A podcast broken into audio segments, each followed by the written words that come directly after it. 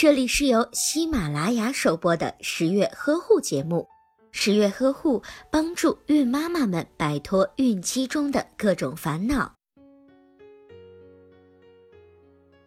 由于女性特殊的生理特点和怀孕期间的身体变化，孕期很容易发生尿路感染的情况，发生率高达百分之七至百分之十。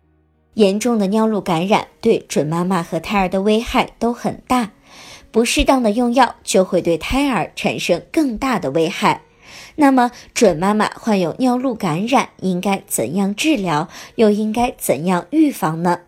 一，如果西医治疗效果不明显，或者是反复的发作，可以同时辅助使用中药进行治疗，或者用药膳辅助治疗。